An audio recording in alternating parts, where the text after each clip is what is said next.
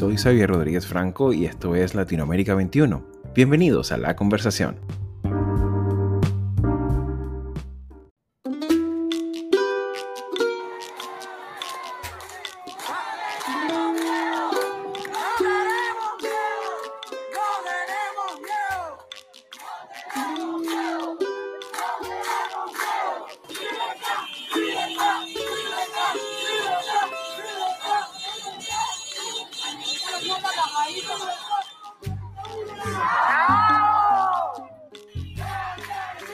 Aproximadamente las 11 de la mañana del domingo 11 de julio del 2021 cuando a escasos 30 kilómetros de La Habana, en el municipio de San Antonio de los Baños, comenzaría un inédito y creciente fenómeno de protestas en Cuba, el cual sin lugar a dudas será recordado por generaciones. A esa hora comenzaba lo que popularmente llaman la directa, videos en vivo transmitiendo por redes sociales en el que se muestran varias protestas, las cuales en pocas horas llegaron a esparcirse por más de 30 ciudades y aldeas del país, del este al oeste de la isla, muchos cubanos rompieron el silencio y salieron a las calles a protestar. Los retweets, las retransmisiones, las imágenes y las etiquetas SOS Cuba, SOS Matanzas o Patria y Vida hicieron el trabajo de amplificación comunicacional que por décadas ha estado prohibido a los políticos que han intentado hacer oposición en Cuba manifestaciones multitudinarias de alcance nacional, descentralizadas, simultáneas y principalmente juveniles, extendida por un territorio controlado por el que quizás sea el aparato policial más represivo y antiguo del hemisferio. Un fenómeno social hasta ahora espontáneo, sin un liderazgo articulador visible, que en pocos minutos llenó de imágenes el Internet y de protestantes las cárceles. Con las horas, el mapa de las comisarías de policía se les comenzó a llenar de puntos, indicando los focos de manifestaciones populares. La ola de protestas en Cuba habían comenzado.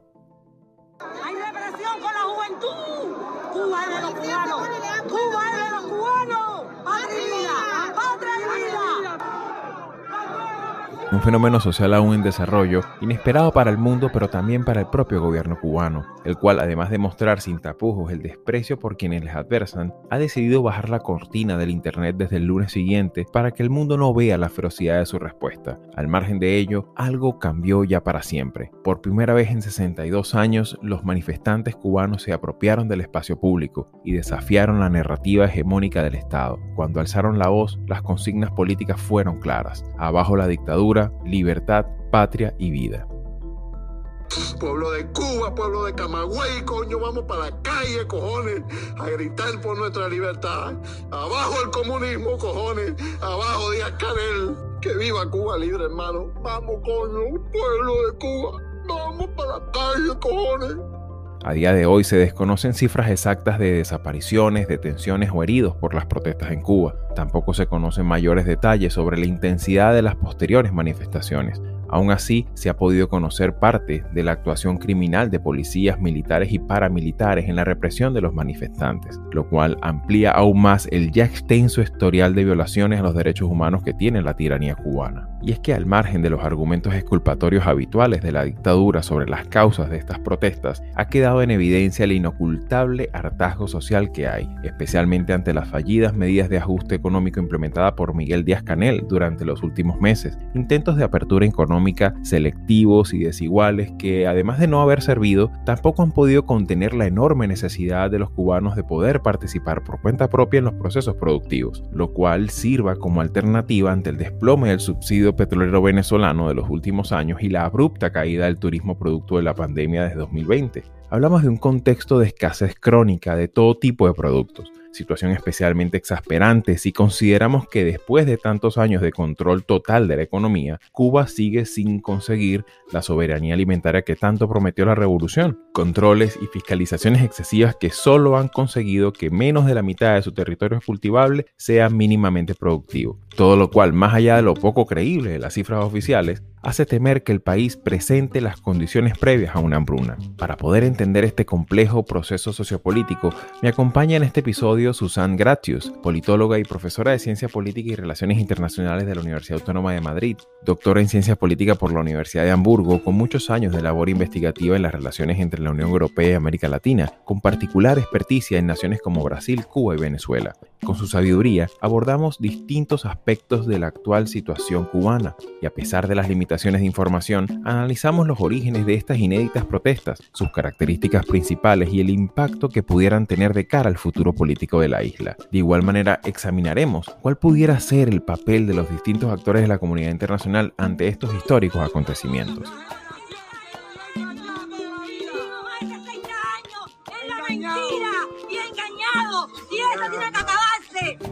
¡Nos quitamos el ropaje del silencio! ¡Nos quitamos el ropaje del silencio! Al igual que aves enjauladas por años, pareciera haber llegado el día en el que descubrieron que además de no tener alpiste, tampoco tenían la jaula del miedo ni el ropaje del silencio. Queridos amigos, una vez más sean todos bienvenidos a la conversación.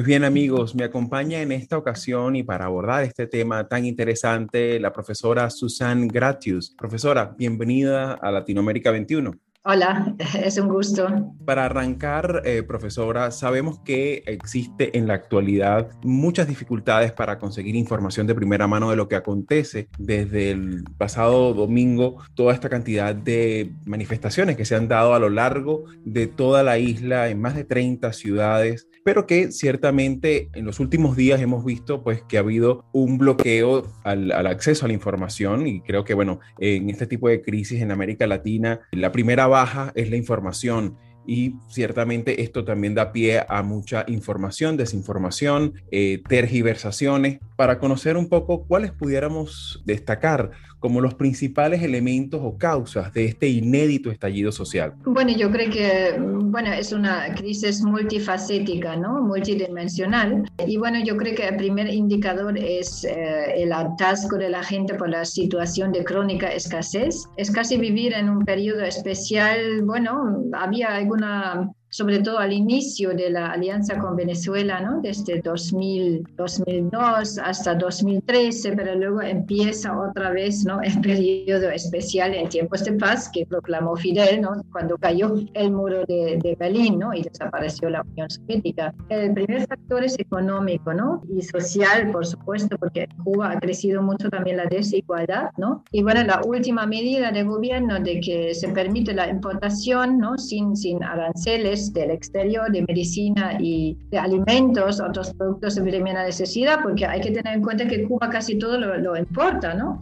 Un 70 al 80% de los, eh, no solo de los eh, medicamentos, sino también de los alimentos, ¿no? Esto en una isla con tierra fértil, ¿no? Es, es sorprendente y es como un poco el resultado de esta alianza histórica con la Unión Soviética. Así que, bueno, un factor sería económico. Eso beneficia sobre todo, es un guiño a la, a la emergente clase media en Cuba, ¿no? Pero ¿quién puede viajar? Es que depende un poco, ¿no? De dónde vivas, en qué rincón de Cuba y, bueno, en este momento casi nadie sale, ¿no? Así que es una medida, yo creo que bastante limitada, muy anecdótica. Y el segundo factor, bueno, es también que tenemos un, un gobierno ya post-revolucionario o post-castrista y que tiene mucho menos legitimidad. Su legitimidad se mide sobre todo en su eficacia, que, es, que deja bastante que desear, ¿no? Si pensamos incluso en la salud, ¿no? Entonces, el segundo factor, la pandemia, ¿no? que está, está agarrado muy fuerte en, en, Cuba y está sobre todo presente en matanzas y bueno, en, en todo el país, ¿no? También por lo que he podido eh, averiguar y este sería el, el, otro factor. Y la vacuna no, no ha llegado, no sabemos muy bien cuánta, cuánto porcentaje de población ha sido vacunada, pero será una minoría. Cuba está lista para comenzar a vacunar a su población contra el COVID-19. El gobierno de la isla anunció que la próxima semana iniciará a aplicar sus dos candidatos de vacunas más avanzados, Abdala y Soberana 2, que requieren tres dosis. La campaña de inmunización arrancará principalmente en La Habana, así como en las provincias de Santiago de Cuba y Matanzas. Pero nosotros pensamos que ya en el mes de junio tengamos eh, inmunizado 22,6% de la población en julio el 33,5% y en agosto el 70% de esa, de esa población. Y en este sentido es el segundo factor y el tercer factor es la crisis interna energética desde que colapsó Venezuela. Em, ya no se puede permitir la reventa de petróleo ¿no? en el mercado internacional, ya no llegan las divisas, todo está muy relacionado. ¿no? Y hay una crisis em, energética también del sistema eléctrico del país que explicó largamente Díaz Canel y su gabinete que dedicaron cuatro horas y media a dar explicaciones, ¿no? Públicas. Eso es inédito en Cuba, ¿no? Y el otro factor es evidentemente la, la falta de libertades, ¿no? También eh, abajo la dictadura, más libertad. La gente quiere participar porque el gobierno ya no cumple con el pacto de que nosotros suministramos todo, ¿no? Alimentos, medicina, educación, salud, pero lo público se ha reducido. Hay más iniciativa privada y la gente quiere participar, ¿no? Quiere modificar. Y yo creo que Díaz Canel, su misión histórica es iniciar una transición, no es preservar el castrismo. O bueno, veremos lo que, lo que pasa ahí, pero tienen que abrir mucho más el sistema económico y político. ¿no?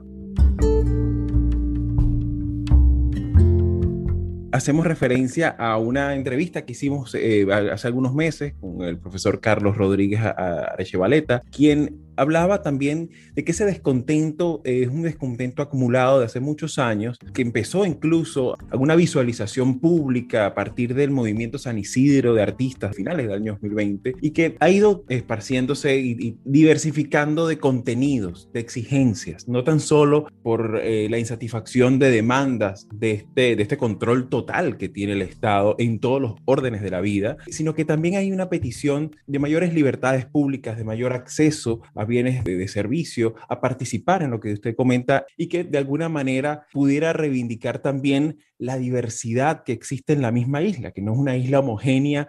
Tomando en consideración todas estas cosas, ¿cuáles serían esos elementos que caracterizarían sobre todo si, si, vemos directamente a las protestas que se han dado en regiones como San Antonio de los Baños, Holguín, Matanzas, eh, Alquizar, Camagüey, Cienfuegos, Santa Clara, Pinar del Río, entre otras tantas, incluso en la misma Habana. Esas características de esa irrupción, ¿cuál pudiera ser esa apreciación genérica en caracterizar este tipo de movimientos? Eh, bueno, yo creo que esto fue un movimiento, creo, eh, no, no, lo puedo confirmar, espontáneo, que se organizó sobre todo en las redes y claro, es, es cerca como mucho un 40% y yo misma que he estado muchas veces en la isla pues no, no, no podía comunicarme con nadie porque ni en los hoteles funcionaba bien el internet, ¿no? Así que es un, es un problema allí, el control, la censura y todo esto.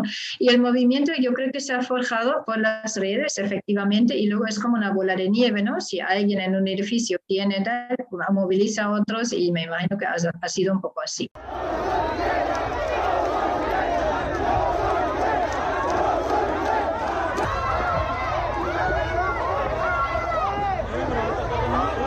Esto es patria y vida. El pueblo cubano ha amanecido con incertidumbre. Hoy hay tranquilidad, por ejemplo, en La Habana. Hemos tenido la oportunidad de conversar con gente que vive en la capital de la isla y nos dicen que sí, que están viviendo momentos de incertidumbre, porque si bien ayer vivieron momentos de felicidad al ver que la gente salía en grandes cantidades, pues obviamente cuando comenzó la represión también llegó un momento de preocupación, porque no saben en qué puede desencadenar todo esto, ¿no? Van a, ellos quieren seguir protestando, pero por otra parte, y lo hacen pacíficamente, pero por otra parte se están enfrentando a la represión por parte del gobierno que puede llevar esto a una situación realmente crítica. Pero yo te diría que sí, que lo que predomina hoy en el ambiente es la incertidumbre, Nicole. Así que yo creo que no es como el gobierno no puede decir que son todos contrarrevolucionarios y que es un grupúsculo de los de siempre que organizan, que son los disidentes, que son, ¿no? Sino también hay youtubers, hay influencers, ¿no? Eh, yo creo que, bueno, el mayor peligro para el régimen es, eh, son las redes digitales. Eso lo vimos, por eso cortaron, ¿no? La red drásticamente porque lo ven como una amenaza. Eso un poco nos recuerda también la primavera árabe, otros movimientos sociales que no tienen un líder identificable. Tampoco podemos decir, ahí hay alguien, eso pasó en toda América Latina, tampoco en las protestas en Colombia, tampoco en Chile, no hay una figura que aglomera toda esta protesta. ¿no? Pero no son los típicos disidentes ni opositores de siempre, sino la gente común y corriente se ha sumado a esta protesta. Y esto sí que lo ven como una amenaza, si no, no van a dedicarle cuatro horas y media a, dar explicaciones o a salir en tres días, cuántas veces ha salido Díaz Canel públicamente, casi todos los días, ¿no? Primero con un mensaje muy combativo y luego ha, ha estado suavizando, porque yo creo que se dieron cuenta que van a provocar más conflictos y sobre todo lo que hay en toda América Latina, una polarización cuántos son los que están en contra, pero puede haber un resultado sorprendente, ¿no? ¿Cuánto respaldo tiene realmente esta revolución, no? Pues no lo sabemos, ¿eh? Nadie lo sabe, como no hay encuestas. Y bueno, esto ha sido como un sistema de bola de nieve, la gente ya no tiene miedo, eso es la diferencia, no tiene nada que perder sobre todo los jóvenes que, vivían en esta época de escasez, no creen en esa revolución de los, no, ni siquiera padres, sino abuelos. Y en ese sentido hay un deseo de un cambio para mejorar la situación política, social y económica en esta deliberación siempre sale a relucir el tema del embargo a Cuba. Ciertamente este es un tema sobre el cual también hay muchas particularidades. Sabemos que es un entramado complejo de leyes contingentes, de momentos de, endurecimiento, de momentos de distensión a lo largo de la historia. Ciertamente vemos que son un conjunto como de 240 y tantas leyes que se han ido acumulando, no todas siempre articuladas de forma sistemática, pero que sí de alguna manera muchas veces se ha utilizado como un argumento exculpatorio forma abusiva por parte del gobierno cubano. Tenemos también que vincularla para esclarecer todo un grupo de matrices que en, los últimos, en las últimas semanas y en las últimas horas han tratado de imponer acciones de descrédito con la manera transparente con que nuestro país enfrenta la pandemia, enfrenta otros procesos, para desacreditar la labor del gobierno, para desacreditar la labor de la revolución, para tratar de fracturar la unidad de nuestro pueblo. Yo quería eh, también profundizar y apoyar la, intervención del ministro Liván. Podemos recordar cuando en el 2019 se comenzaron a incrementar las medidas restrictivas que aplicó la, administración Trump cuando se anunció la aplicación del capítulo 3 de la ley Helborto, que de manera muy transparente eh, le explicamos a la población que íbamos a entrar en un periodo difícil donde íbamos a tener un grupo de dificultades y de carencias económicas y que eso pasaba también por las dificultades para tener a tiempo los combustibles necesarios para la marcha de la economía del país, porque en ese momento también se enfiló esa política de, de sanciones ¿De qué manera deberíamos entender las características del embargo y en qué medida este, este embargo pudiera ser una de las claves que pudieran desenredar mm. el problema en Cuba? Yo creo que eso no, no, no, no es tan fácil, ¿no?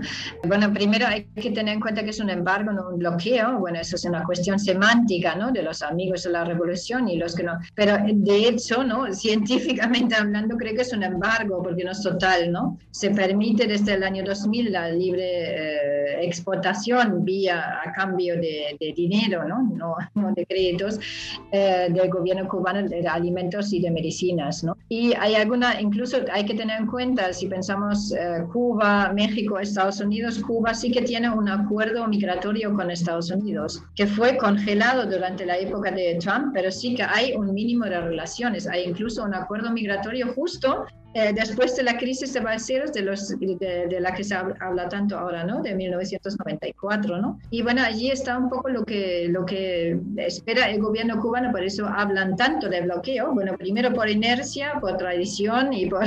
Es como un mantra, ¿no? Los, eh, los contrarrevolucionarios, el bloqueo y las complejidades.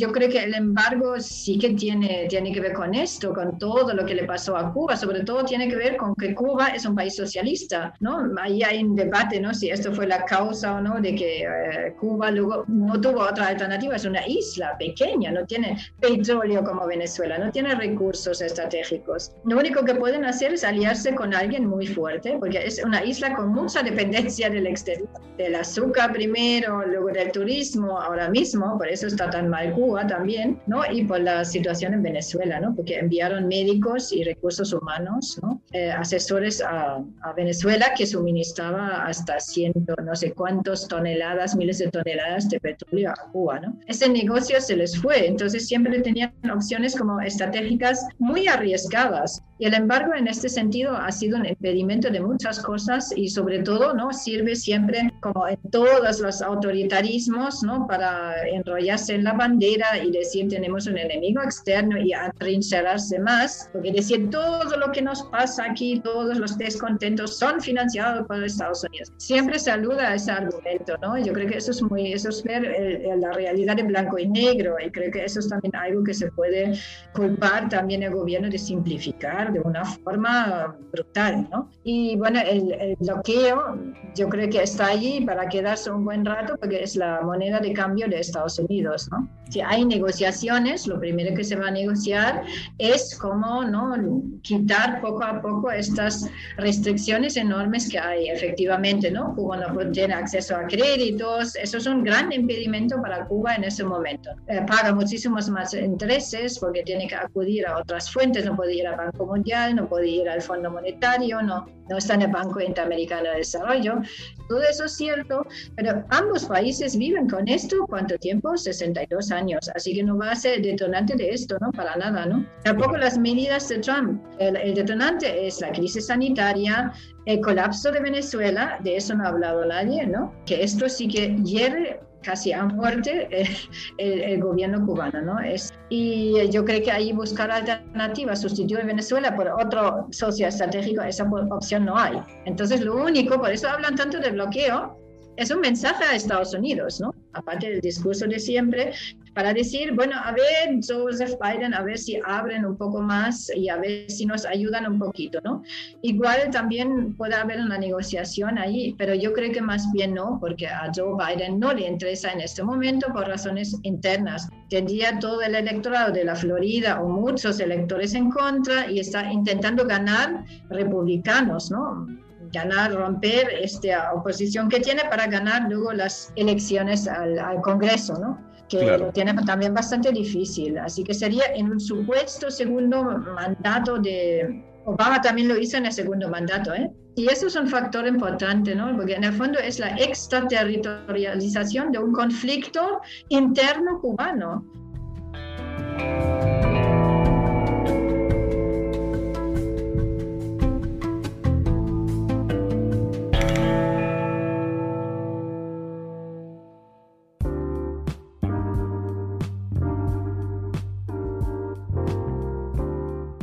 Latinoamérica 21 es un medio independiente y plural comprometido con la democracia y la libertad de expresión, que produce textos de análisis y opinión escritos por expertos sobre temas políticos, económicos y sociales de América Latina. Nuestra red está conformada por más de 150 columnistas latinoamericanos o latinoamericanistas de más de 20 países provenientes de diversas disciplinas que regularmente colaboran con sus textos. El contenido de Latinoamérica 21 es publicado en nuestra web en español, portugués e inglés y en diferentes secciones de una red que incluye a 16 de los principales periódicos de la región.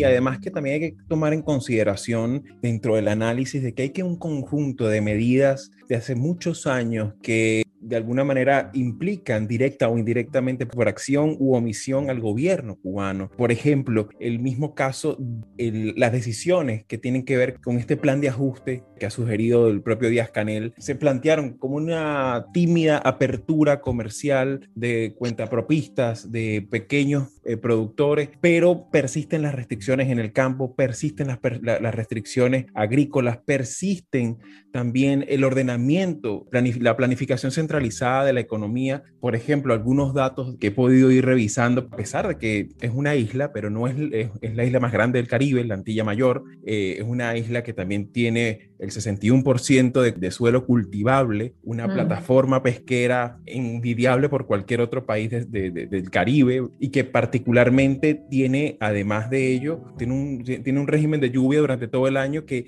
tiene características, incluso un clima muy estable, un clima tropical muy estable, que no, no se explica como una isla con esas características puede estar pasando, estar en las puertas de una hambruna como las que se ha ido registrando por los datos de los, de los últimos meses. Por ejemplo, que de esa isla el 61% del suelo es productivo y solo de ese suelo productivo la mitad está destinado a cultivos que, que es una decisión del gobierno que van destinados a tabaco, azúcar y café materias exportables que generan divisas, pero que no van directamente al corazón de la soberanía alimentaria. Entonces, eso son decisiones directamente del gobierno cubano. Ahí no, ahí no pinta nada el, el, argumento del bloqueo, ¿no? Entonces, de alguna manera, profesora, ¿por qué también ha sido tan complejo que a pesar de todos los controles, todos los planes, todo el control total de la economía, Cuba sigue sin producir alimentos? Bueno, porque se optó por un modelo eh, de dependencia del exterior que ya heredó también la revolución en el 59, ¿no? Cuba siempre ha sido muy dependiente del exterior. En ese sentido, la, la opción de la autonomía era también muy difícil de realizar. Al principio se intentaba, y sobre todo por eh, aliarse a la Unión Soviética, ¿no? En ese momento, lo que sí que tenía opción, eso sí que es cierto, podía haber abierto mucho más en el año 90, 91, cuando desapareció la URSS, podían haber dicho, ahora vamos a tener, pero gobernó Fidel Castro. Fidel Castro no quiso hacer ninguna concesión a nadie, ni eh, era obstinado con, bueno, sobre todo con, con esto del, sector de azúcar, ¿no? Que fue la clave en ese momento. Y nunca, nunca más se, se pudo como sustituir este intercambio con la, con la URSS, ¿no? Salvo con Venezuela, pero a cambio de gente formada, ¿no? Eh, pero siempre ha sido una opción de decir, bueno, nosotros ofrecemos nuestros productos agrícolas a cambio de y a producción masiva para la exportación. Nunca se cambió eso. Se podía haber cambiado, pero esa ocasión se perdió en el 90, ¿no? Y luego con Raúl también intentó, hay ahora cooperativas que, que funcionan, pero bueno, no son suficientes porque los insumos vienen y, los precios los sigue dictando el Estado, ¿no? Ha sido como, no ha sido como Vietnam, donde se abrió muchísimo la agricultura, ¿no? No, no quisieron hacer eso porque no querían tampoco tener allí como un grupo de agricultores que de alguna manera tuvieran quizá más poder, ¿no? Como como grupo de independiente, ¿no? Y como hemos visto en otros países, también fue ¿no? un, motor para luego pedir más cambios, ¿no? Quizá por eso no se quiso. Se quiso siempre mantener el poder y el control del Estado sobre la economía, ¿no? Cada vez se han hecho más reformas. Y la reforma monetaria y eh, también la constitución, esos fueron los dos elementos claves de Miguel Díaz Canel, ¿no? Y también eso de la reforma monetaria perjudica a mucha gente, ¿no? Porque sube la presión inflacionaria, ¿no? Hay más inflación, más descontento. Ha sido muy arriesgado hacer esta, esta reforma en este contexto, ¿no? La reforma monetaria de esto se habló desde el año 90, 30 años atrás. Y que precisamente eh, eso ha sido pues también otro de los temas que ha atizado el, descontento social, los problemas de convertibilidad con el dólar, si circula o no circula. Todos estos elementos, por supuesto, generan una gran crispación y sobre todo porque, bueno, también está el elemento de las remesas, que es un elemento central dentro de la dentro de la estructura económica eh, que, que, le ha quedado a la isla. Sabemos que todavía existen muchísimas incertidumbres, todavía existen procesos en desarrollo. Estamos hablando de que es un sistema político también estructurado y basado en un sistema autoritario de partido único y que ha desarrollado a lo largo de los años y ha exportado una arquitectura de control social, de supervisión social y, de, un aparato represivo con muchos años. Y sabemos que va a ser, digamos, francamente difícil, ¿no? Que esto pueda romper algún tipo de desequilibrio en la práctica. Sin embargo, en este marco, ¿cuál pudiera ser el papel que pueda tener la, comunidad internacional en esta nueva crisis, particularmente en el caso de la Unión Europea, que es un actor fundamental de Occidente? ¿Cuál pudiera ser ese papel yo creo que lo difícil de la Unión Europea sería tener una posición común, ¿no?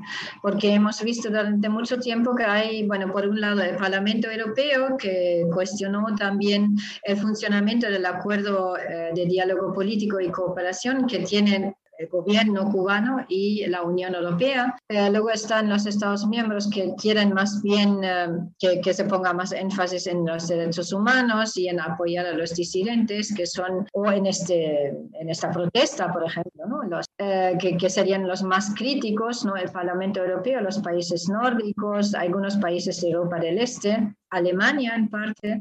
Y luego tenemos España, Italia, Francia, que tradicionalmente son más ¿no? a favor del compromiso, que mm, también, por ejemplo, en España ha sido un debate que, que, Pedro Sánchez dijo, bueno, Cuba no es una democracia, ¿no? Pero no dijo es un, una dictadura, porque si dice eso, rompe relaciones. Entonces, para evitar esto, yo creo que ahí está un poco la clave, ¿no? La Unión Europea tiene la ventaja que tiene presencia influencia y lleva desde el año 88 con relaciones diplomáticas no interrumpidas en Cuba, ¿no? Y eso es importante también, eso no lo tiene Estados Unidos, ¿no? Sin embargo, el, actor central, el elefante, ¿no?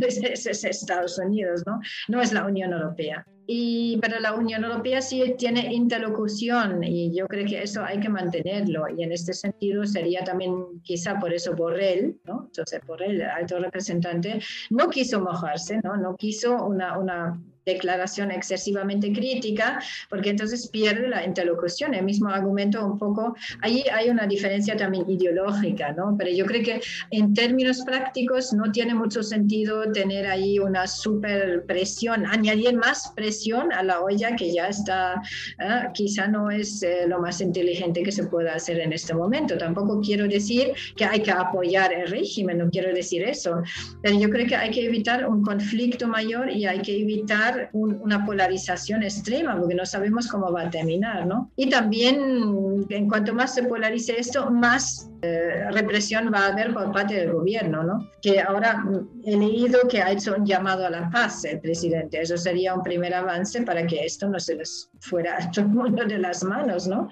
porque y allí la Unión Europea no tiene un gran papel, ¿eh? podía tener un tipo de interlocución con, bueno, con ambas partes, ¿no? Pero yo creo que en ese momento, como bien eh, se dijo al principio, nadie sabe qué está pasando exactamente en Cuba, ¿no? no bueno, los que están allí en la isla, claro. Y bueno, mucho va a depender también de lo que hace Joseph Biden. ¿eh?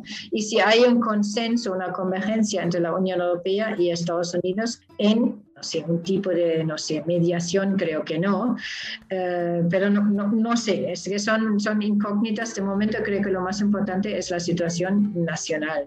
Profesora Susan Gratius, muchísimas gracias por su participación y por sus apreciaciones. Su sabiduría ha sido para nosotros muy valiosa para poder entender este complejo escenario que vive actualmente Cuba y esperemos pues que en los próximos días y semanas pues podamos tener mejores noticias en lo que queda de esta difícil situación que vive el pueblo cubano. Muchísimas gracias por participar. Gracias a vosotros, muchas gracias.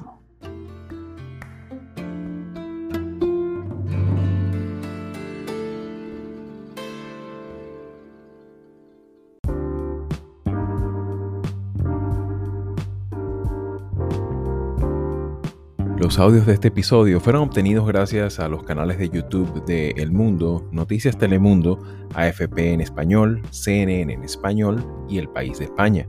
La musicalización fue posible gracias a Blue Dot Sessions y el extraordinario trabajo de Carolina Marins. Yo soy Xavier Rodríguez Franco y nos escuchamos la próxima semana.